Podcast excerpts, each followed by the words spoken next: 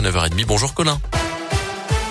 Bonjour Mickaël, bonjour à tous. Et à la une, ce matin, l'ombre de la grippe aviaire de plus en plus présente sur le département de l'Ain. Plusieurs cadavres d'oiseaux sauvages ont été découverts hier matin sur les communes de Versailles, La Pérouse et Saint-Paul-de-Varax. Des analyses sont en cours pour déterminer l'origine de leur décès.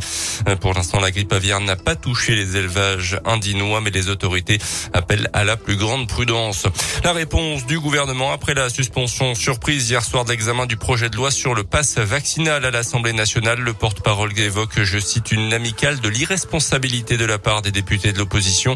La ministre de la fonction publique, Amélie de Montchalin, parlant quant à elle d'une manœuvre navrante des parlementaires.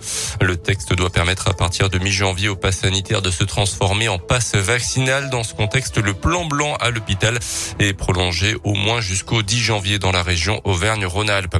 On en parlait hier sur Radio Scoop. Des vaches égarées ont perturbé le trafic dimanche soir sur la 6 à Belleville au nord de Lyon ce seraient des chiens qui auraient fait fuir les, vaches de leur enclos selon le progrès, les conduisant donc indirectement sur l'autoroute.